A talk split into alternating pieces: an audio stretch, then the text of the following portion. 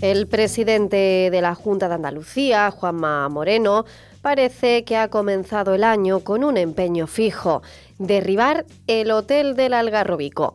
No solamente hizo mención a ello durante su discurso de Año Nuevo, sino que la semana pasada, en la presentación de la renovación del telecabina de Sierra Nevada en Granada, volvió a insistir en ello. De esta manera lo escuchamos. Un gran objetivo nosotros tenemos. Hay un, monumento al impacto ambiental, al destrozo ambiental de nuestras zonas marítimas, en este caso en un parque natural, que desgraciadamente está allí que es ilegal, que ya ha habido sentencias, en este caso del Supremo, del Tribunal Supremo, diciendo que hay que derribarlo y hay que devolverle a los ciudadanos y a la naturaleza ese espacio. Por tanto, del Gobierno andaluz vamos a hacer todo lo posible y pedimos la colaboración a todas las administraciones para derribarlo. Y vamos a cooperar en la financiación de derribar en este año, a lo largo de los próximos años, ese, destrozo que se hizo en el Parque Natural. Es verdad que el Partido Socialista en el municipio eh, votó eh, a favor de que no retirar la licencia y eso está impidiendo que iniciemos los procedimientos de demolición. Por tanto, le pido también al Partido Socialista que nos ayude a que entre todos eliminemos de una vez por todas ese gran monumento a la irregularidad urbanística y al destrozo de nuestra naturaleza como es el. Eso en Carboneras, pero a pocos kilómetros y también en Cabo de Gata, ecologistas protagonizaban una peculiar protesta simulando la llegada de los Reyes Magos a los que pidieron un deseo, impedir la construcción de otro hotel cerca de la playa de los Genoveses, en el corazón del Parque Natural, otro de los paraísos de esa zona. Manuel Pérez es portavoz de la plataforma Genoveses sin Hotel. Estamos en una zona de máxima protección, que es LIC, lugar de interés comunitario, que es CEPA, zona de aves esteparias de especial protección, que está en, un parque natural, que es además reserva de la biosfera, es decir, que incumple todas las normativas de protección y bueno, pues por eso eh, le hacemos la llamada al ayuntamiento para que no haga la aprobación de ese cambio de uso de suelo que permitiría que se desarrollase el hotel.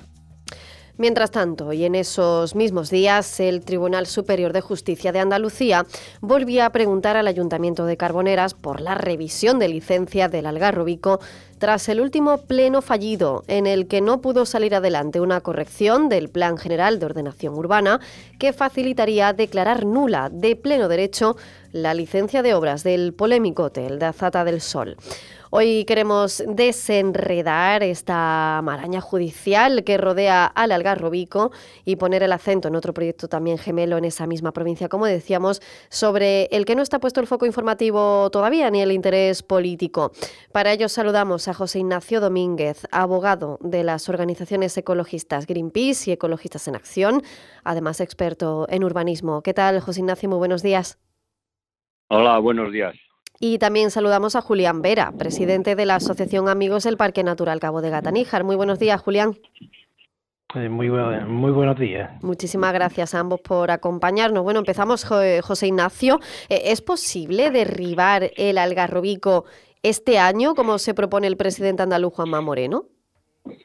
No, es completamente imposible. La única posibilidad de derribarlo es que lleguen a un acuerdo con el propietario del hotel, Azata, y le indemnicen y acepte el derribo. Pero legalmente es totalmente imposible. Tiene que haber una sentencia firme de demolición y proceder a la demolición. Y eso pues va a tardar bastantes años, unos 10 años, calculo yo más o menos. Sí. 10 años. también quería decir sí. lo que ha dicho eh, eh, es que no es muy correcto lo que ha explicado antes mm, sobre lo sucedido en el último pleno del ayuntamiento que se celebró el 30 de noviembre. Ahí se discutía el modificar el PEGO, pero no el PEGO en, totalmente, sino una frase que se había introducido. E, es una cosa totalmente secundaria. Se le está dando mucha importancia a eso, sí, se le está dando importancia pues porque lo que pretenden pues es lo que vulgarmente se conoce como marear la perdiz y mm. no entrar en el fondo de la cuestión. Aquí el problema es la licencia. Lo que tienen que hacer es anular la licencia. En el pleno del 30 de noviembre, que el PSOE votó en contra, no se discutió la licencia. Aquí mm, el ayuntamiento tiene ya la obligación de anular la licencia porque hay sentencia firme del Supremo diciendo que tienen que anularla. Y no lo hacen. Y el, el ayuntamiento está controlado por el PP. Yo creo que lo correcto sería es que el gobierno andaluz, vamos, el PP andaluz o Juan Moreno le diga al alcalde de Carboneras que anule la licencia, que cumpla la sentencia, que cumpla la legalidad, sencillamente. Eh, y eso es lo que tienen que hacer, que es un requisito indispensable anular la licencia para que se pueda acordar la demolición. Por tanto, la receta eh, ya, ya se sabe cuál es, pero no, no, no se hace, ¿no? No lo hacen porque no quieren hacerlo el ayuntamiento. Yo, en mi modesta opinión, es que están todos de acuerdo ¿eh? en, no, en no derribar el hotel. Y por eso ponen todo tipo de trabas, porque sería muy sencillo eh, anular la licencia. No hace falta convocar pleno.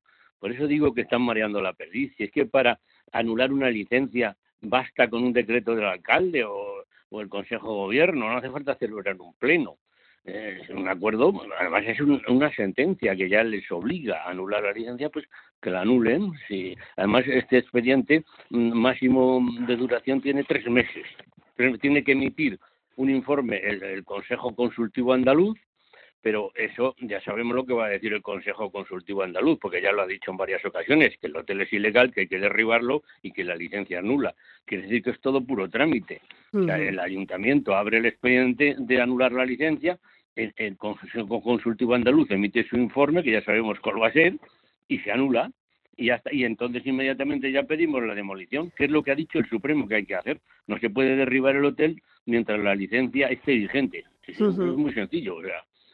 Claro. pues entonces lo que, tienen que hacer es eh, eh, el PP, bueno, eso por supuesto está en contra, siempre porque fue el que promovió el hotel, etcétera, pero es que el PP está siguiendo la misma senda, ¿no? Es que no engañen a la gente, ¿no? O sea, que, la cosa está clara. Si quieren anular la licencia, lo tienen, vamos, en esta semana la pueden hacer. Mm, pongámonos en el supuesto, José Ignacio, de que se anula la licencia de obra, ¿vale? Llega el momento que el ayuntamiento decide que sí, que, que se anula, se aprueba y demás. ¿Qué pasaría después? ¿Quién asumiría esa demolición del hotel, los costes y demás? Sí, bueno, primero hay que anular la licencia, que eso son unos cuantos años, ¿eh? mm. porque decimos muy bien, el ayuntamiento lo anula, pero es que Azata va a recurrir a esa decisión. Y ya, y eso son pues otros cuatro o cinco años de pleito. Una vez que ya es firme, entonces hay que pedir la demolición y son otros cuatro o cinco años. Pero ¿quién va a pagar? Eso ya está acordado hay un acuerdo entre la Junta de Andalucía y el Ministerio, está publicado en el Boletín Oficial del Estado, que el, Ministerio se encarga de derribar el hotel y la Junta restaura el medio dañado y lo deja como estaba. Eso ya se sabe y, está presupuestado en unos 7 millones aproximadamente. Y luego eso es otra cuestión.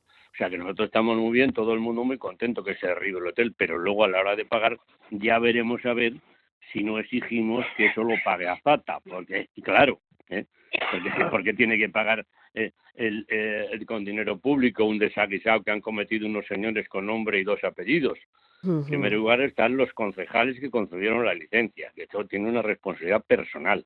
El ayuntamiento no tiene que pagar nada, tendrán que ser los concejales de su bolsillo los que indemnicen por haber concedido una licencia ilegal. Y luego la demolición, Azata sabía que el edificio era, ilegal, lo sabía de sobra, además eso lo ha dicho ya la Audiencia Nacional en dos sentencias, porque le, Azata ya ha pedido, ha pedido por cuadruplicado, dos veces en la Audiencia Nacional y dos veces en el TSJ. Bueno, pues la Audiencia Nacional ya ha dictado dos sentencias firmes, porque el Supremo no admitió el recurso, diciendo que no tiene derecho a indemnización no porque sabía que era ilegal, no lo dice tan claramente, dice que tenía medios para saber que era ilegal. O sea, lo mm. dice muy diplomáticamente en la sentencia, que tenía medios de sobra, claro, sabían sobradamente que era ilegal. No sabía todo el mundo que era un parque natural y que estaba invadiendo las servidumbres de costas. Pues 20 años lleva ya en pie esta construcción, 20 años de, polémica que, bueno, pues ha servido de, precedente o no, porque como decíamos también en la introducción, se está proyectando otra iniciativa urbanística en otra zona también de, este parque, en los genoveses, y, dábamos la bienvenida a Julián Vera, el presidente de la Asociación de Amigos del Parque Natural Cabo de Gataníjar. Eh, cuéntenos, Julián, ¿qué es lo que se está proyectando en concreto? Sí, muy buenos días. Buenos días. Hay allí un cortijo, eh, se llama Cortijo Las Chiqueras, justo enfrente de Genoveses, de la bahía de los Genoveses, la playa de los Genoveses, que esto eso, para quien no lo sepa, aunque casi todo el mundo lo sabe ya, porque hemos conocido, eh, está en, cerca de San José, dentro del Parque Natural Cabo Gatanija. Allí lo que pretende es transformar ese cortijo en un hotel, un hotel de aproximadamente tres hectáreas de todas las instalaciones que van a poner, con 30 habitaciones y 70 plazos de, aparcamiento. Eso está en una zona catalogada ahí un, del POR, el Plan de Ordenación de Recursos Naturales de las normas que rigen el parque y, en función del grado de protección pues se cataloga con un numerito, una letra y un número. Esto es una zona C1. ¿Y qué se puede hacer en, la zona esta? Pues en esta zona lo que dice el POR que se debe garantizar el aprovechamiento sostenible de los recursos naturales y una cosa muy importante, minimizar los impactos generales por las actividades que se desarrollen en, esa zona, en esa área e incluso eh, restaurar las zonas degradadas. Es decir, una zona en la que se, a lo sumo se podría permitir los, usos tradicionales de los días, un, un, cortijo eh, con actividad agropastoril, eh, si lo transforma en un hotel, no se reduce ni se minimiza el impacto medioambiental en, en esa área, sino que aumenta la presión. Claro. Porque eso de aprovechamiento. totalmente negativo. Claro, eso de aprovechamiento sostenible de los recursos parece un eufemismo, ¿no? Y sobre todo cuando nos eh, referimos a, actividades hoteleras, ¿no? En este caso, estos proyectos que al final lo que van a traer, si se llevan a cabo, pues es eh, turismo, más presión, ¿no? Sobre, sobre la zona, sobre sus recursos naturales y, y desde luego un impacto van a, van a tener. Eh, por tanto, ¿qué similitudes tiene este proyecto con el que estábamos hablando, con el polémico hotel de, de Carboneras, del Algarrobico?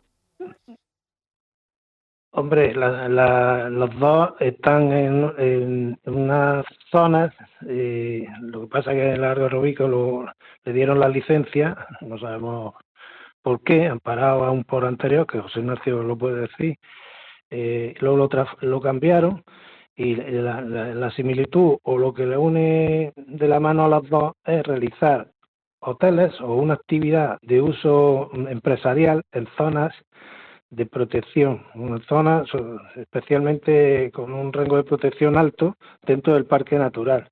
En concreto, el, el, el, el, hotel de Algarrobico es un monstruo, es un, hmm. eso es un culebrón. Yo siempre digo que eso lleva ya más años que Matusalén y eso tiene para rato. Esperemos que eso tenemos la confianza de que eso tenga una resolución positiva. Parece que se están dando pasos, pero como esto es peor que los culebrones venezolanos, estos que duraban toda la vida, pues veremos a ver cuándo, cuándo podemos tirar los cohetes, que eso se realice de verdad. En el tema del cortijo de la chiquera, el hotel que se va a realizar en Genovese, pues que está en pleno corazón del parque, si es que allí no hay nada, si es que hay nada de construcciones, si es que si sales de San José hay una pista de tierra que va a, una serie de calas preciosas, ves eh, en concreto lo, las calas del Barronal, Monsos, Calacarbón, un montón de que son paradisíacas. Y, y ahí no hay construcciones, lo que hay hay cortijos, el cortijo Romera, que siempre se ha dedicado, y de hecho siguen, que con criando cabras certíveras blancas, o sea, tienen una cabaña de cabras muy importante en los dueños de, de la zona, igual que en el Pozo de los Frailes, que está cerca, también intentan preservarla, pero allí siempre ha sido el ganado. Y a lo sumo también, antiguamente, pues se sembraba trigo, de hecho al principio del camino hay un molino, un molino que servía, pues lógicamente, para cuando se utilizaba, la gente tenía que vivir de eso, del campo, de la que daba la tierra.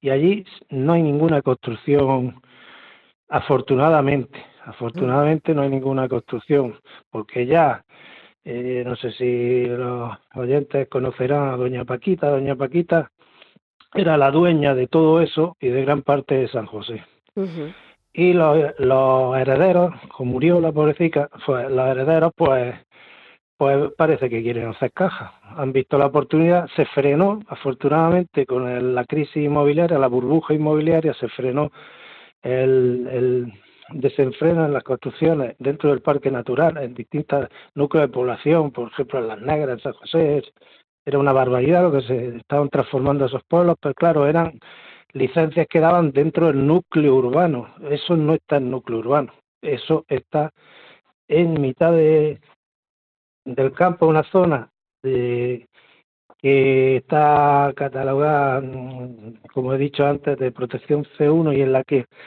corren peligro una serie de especies de aves esteparias, por una zona de, especial en la que nidifican aves esteparias y además existen algunos coleópteros invertebrados que también, incluso hay algunos que están en el libro rojo de, están en peligro de, extinción.